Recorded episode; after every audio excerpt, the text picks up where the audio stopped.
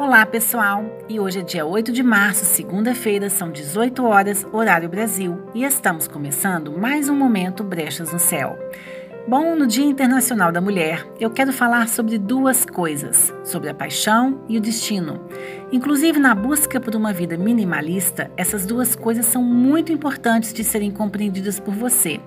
Primeiro, porque elas são distintas, e segundo, porque elas, mesmo distintas, se entrelaçam. A paixão por algo leva você a se interessar por aquilo de maneira muito profunda, desenvolvendo habilidades sobre esse tema da sua paixão.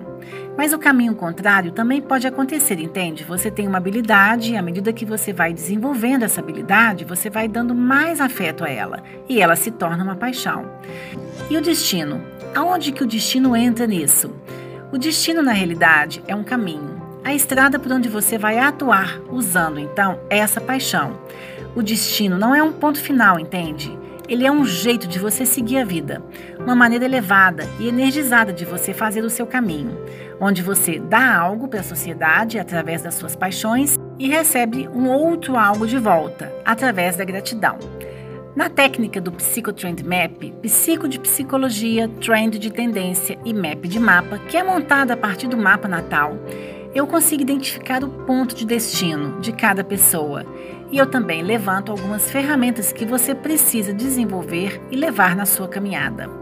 Existe uma estrada reservada só para você. Eu apenas te ajudo a chegar nela.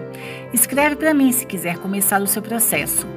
Bom, eu sou a Luciana Diniz e esse é o Momento Brechas no Céu, Astrologia e Psicologia para otimizar o seu dia. Cuide de seu propósito hoje e reconstruirá o seu futuro de amanhã, focado numa vida muito melhor. E eu termino com uma homenagem ao Dia Internacional da Mulher, usando uma frase do filósofo alemão Arthur Schopenhauer. Ele diz o seguinte: O destino embaralha as cartas e nós julgamos.